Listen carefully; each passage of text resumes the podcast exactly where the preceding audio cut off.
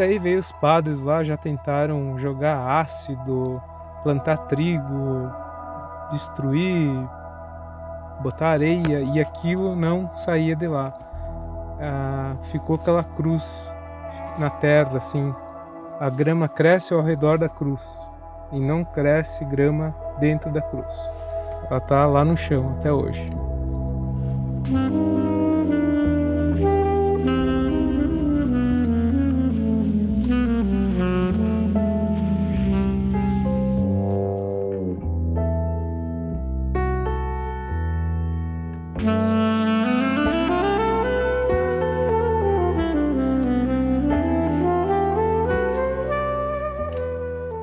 Erechim, Rio Grande do Sul, 2020.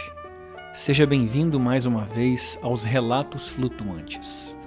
No episódio de hoje, Christian nos convida a uma investigação de fatos misteriosos em sua terra natal, onde ufologia e religiosidade se chocam numa trama de fatos nada convencionais. Mas antes, te peço que fique até o fim para mais detalhes de nosso especial de Ano Novo. Eu sou Zero, seu anfitrião e a seguir você escuta mais um pequeno relato de grande significado para nós e quem sabe para eles também. Explicáveis ou não, relatos ufológicos surgem aos montes, a cada dia, hora e minuto. Quantos deles você conhece? E quantos casos sequer são relatados? Ajeite seus fones de ouvido e esteja preparado para experimentar um deles agora. Bom, eu eu já vi de tudo nessa vida, né? Eu trabalho na estrada há mais de 10 anos. É, eu trabalho em empresa familiar de turismo e sempre dirigi à noite e sempre vi coisas esquisitas no céu. Uh, meteoritos, meteoros, enfim, e outras coisas que não tem explicação, como luzes uh, que fazem curvas, que nenhum satélite faz curva, né? Que realmente não tem explicação. Isso me, isso me atraiu para a ufologia porque a gente está sempre em busca de uma resposta e a busca pela resposta é a aventura, né? E eu sempre fui curioso desde criança e isso isso me faz bem e atrás uma resposta. Eu vou contar uma pequena história, pequena não, uma grande história do que está acontecendo na, na, minha região aqui, de Erechim. Tá? É uma história interessante, pode-se dizer que tem alguma coisa a ver com a religião, pode, ser, pode dizer que tem a ver com a ufologia, pode ser dizer que é alguma ação humana, mas realmente é a, a busca por essa resposta que me interessa, né? O que, que aconteceu no santuário da Nossa Senhora da Santa Cruz? Eu vou explicar então o que, que é o santuário da Nossa Senhora da Santa Cruz, tá? Neste local, em 1944, existia a vidente Doroteia, tá? Doroteia, ela em 1944 sofreu uma doença muito grave, que era, acho que era câncer. E ela fez uma promessa. Ela rezou muito que se ela se curasse, ela ia sentir as dores que Cristo, né, sofreu. Ela fez a promessa, né? E, e ela ficou muito mal depois disso. Tá? Ela estava na cama já. Todo mundo já estava fazendo quase o funeral dela, porque ela estava mal. E, e aparentemente ela morreu. Dizem que ela ficou morta por uns dias e acho que no terceiro, quarto dia ela voltou à vida. E ela voltou à vida com as sagas, uh, né, de Cristo, né, uh, que saía pelos pulsos, pelas mãos e saía sangue pelas mãos e pela e onde tinha coroa de espinhos, né, aqui na cabeça aqui. E ela começou a ter visões de no, da Nossa Senhora da, da Virgem Maria, tá? Então desde, desde que ela voltou à vida, ela começou a ter visões, começou a ter uh, contato com a Nossa Senhora. Ela, a Nossa Senhora falava algumas coisas para ela sobre como a sociedade estava decadente, sobre pecados, etc, etc, né? Então, o que, que aconteceu? Ah, os, os padres da região ali, eles não acreditavam nela, achavam que era uma charlatã, né? E duvidavam muito dela. É, faziam, faziam até que o, o povo ao redor duvidasse dela, né? Que ela estava fingindo, que isso não é possível. Que como alguém vai voltar à vida, como alguém que sai sangue, assim, que era impossível, né? Então a igreja perseguiu muito ela. Tá? A igreja perseguiu muito e, e, e tinha uns padres lá que, que duvidavam e, e, até que um padre falou assim, ele jogou um, uma espiga de milho num lugar lá e falou assim, se isso realmente é verdade que tu está vendo a, a Nossa Senhora, uh, aqui vai nascer uma fonte d'água diz que no outro dia começou a, começou a brotar água naquele lugar lá e fez uma fonte d'água. Daí já aumentou a credibilidade para a Doroteia. Uma dessas visões da Doroteia, a, a, a visão da Nossa Senhora falou assim que que ela ia fazer um sinal da cruz no jardim dela, da casa dela. E realmente aconteceu. A, a, grama queimou na, na, aparição né, que ela viu, disse que chamuscou, criou e criou uma cruz. Uma cruz uh, no meio do, do, quintal da casa dela.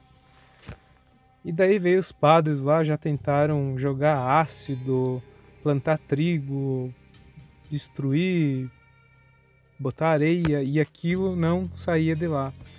Ah, ficou aquela cruz na terra, assim. A grama cresce ao redor da cruz e não cresce grama dentro da cruz. Ela está lá no chão até hoje. Tá? Isso é uma breve história do porquê que existe esse santuário.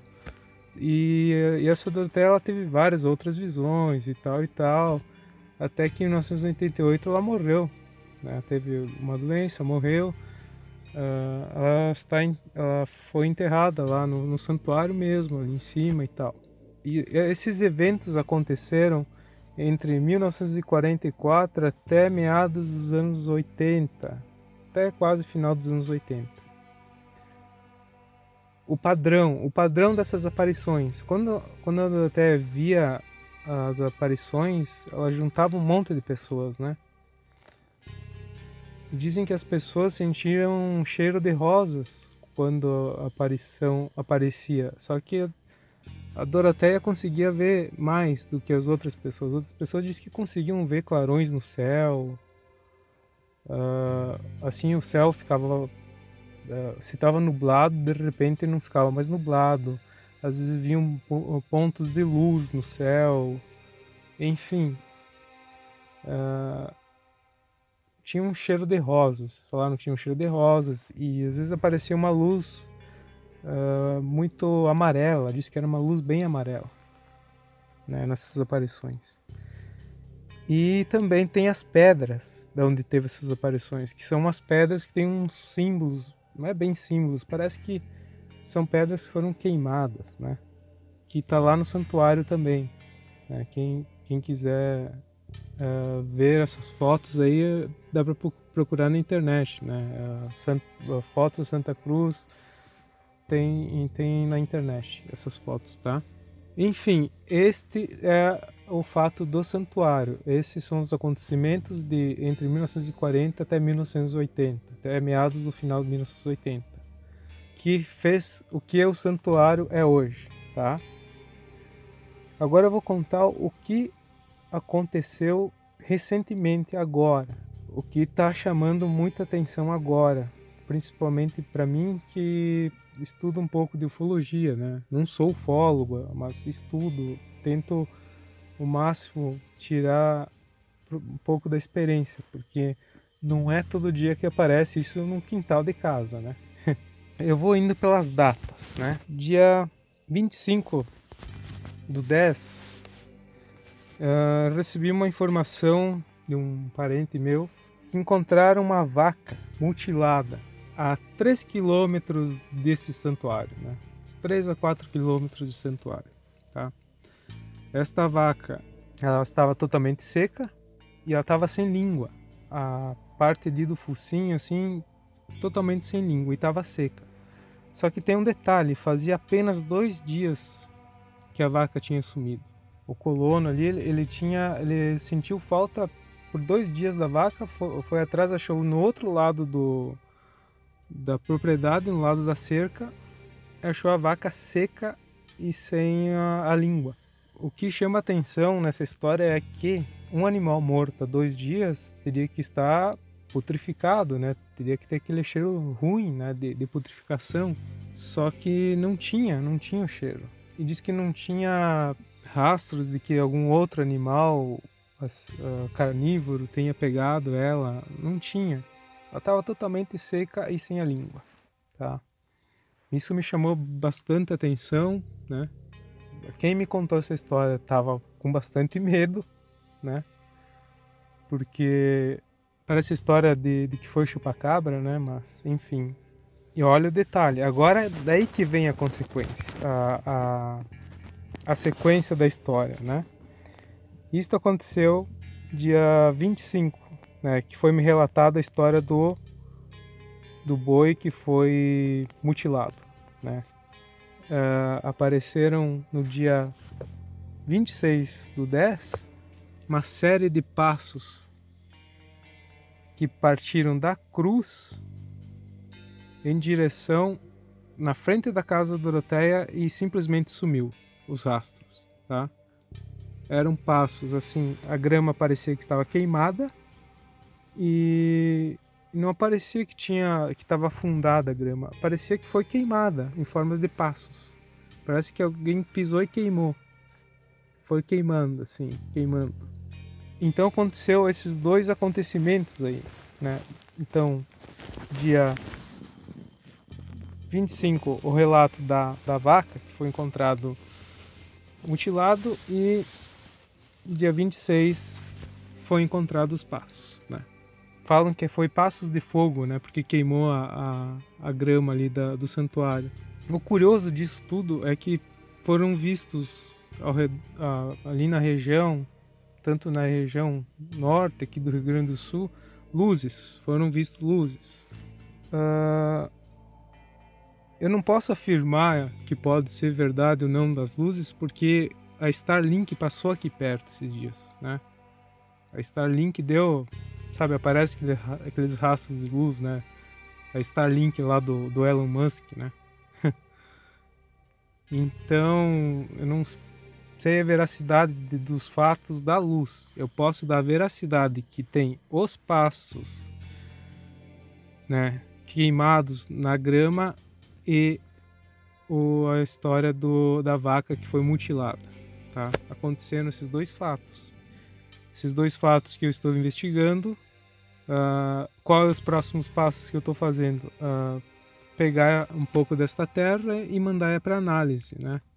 mandar para análise, ver o que, que é, se tem alguma radiação, se tem alguma coisa. Porque eu tenho que fazer isso com muita cautela, lembrando que o santuário da Nossa Senhora Santa Cruz é um lugar de fé, né? Então eu não posso chegar lá e profanar o local, né? E detalhe, eu cresci nesse lugar, né? Eu cresci vendo essa cruz. Eu cresci escutando as histórias da, da Doroteia. Eu cresci com pessoas que viram as aparições, sentiram as aparições ali. Né? Convivi com pessoas que sentiram o cheiro das, das rosas quando apareceu as aparições da Nossa Senhora ali, tá? E é isso aí, está em plena investigação, aconteceu perto de casa, eu tô extremamente é um, um, sentimento muito gratificante, sabe? De, de, de me deparar, porque parece que é para mim, sabe? É para mim, aconteceu isso para mim investigar. Eu sempre fui curioso e eu não importa a resposta que eu vou ter, o que importa é correr atrás da resposta. Mas sempre lembrando, eu estou lidando por uma questão de fé. Não, não quer dizer que eu sou 100% cético, mas, mas eu tento ser cético. Mas como eu estou lidando com uma questão de fé, eu tenho que lidar com muita cautela, porque eu estou lidando com a fé dos outros. Então é bem complicado, é bem complicado. Este é a minha pesquisa por enquanto. Atualizo vocês a partir de co como vai o andamento aqui, tal. Se vai aparecer novas coisas, se vai se eu vou conseguir ver algumas coisas nas vigílias que vou fazer durante a semana aí, se me sobrar um tempo.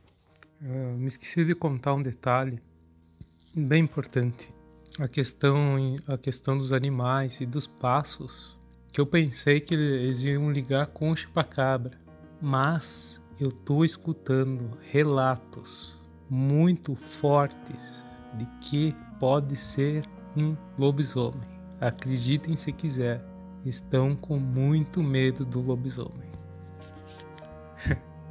e se de repente esse caminho levar ao lobisomem ia ser muito muito surpreendente. Eu vou deixar essa deixa aí. Um abraço a todos. Até, até breve.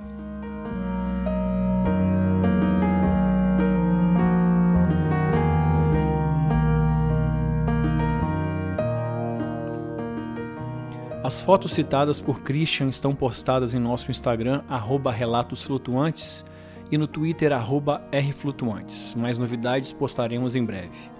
Participe do nosso programa enviando o seu relato para o WhatsApp 28 999834185 ou para relatosflutuantes@gmail.com. Semana que vem, nosso voo final em 2020 é a caminho de São Paulo, onde ouviremos o relato de Valmir com a ajuda de sua mãe. Agora sim, vamos falar do nosso especial. Como você deve saber, o tema do nosso podcast é ufologia. No entanto, Ainda assim, recebemos alguns relatos diferenciados e nos vimos numa situação incomum quando chegaram excelentes depoimentos de cunho sobrenatural. Cinco áudios dessa condição nos foram enviados e é com eles que temos o prazer de lançar uma minissérie em cinco partes intitulada Relatos Penados.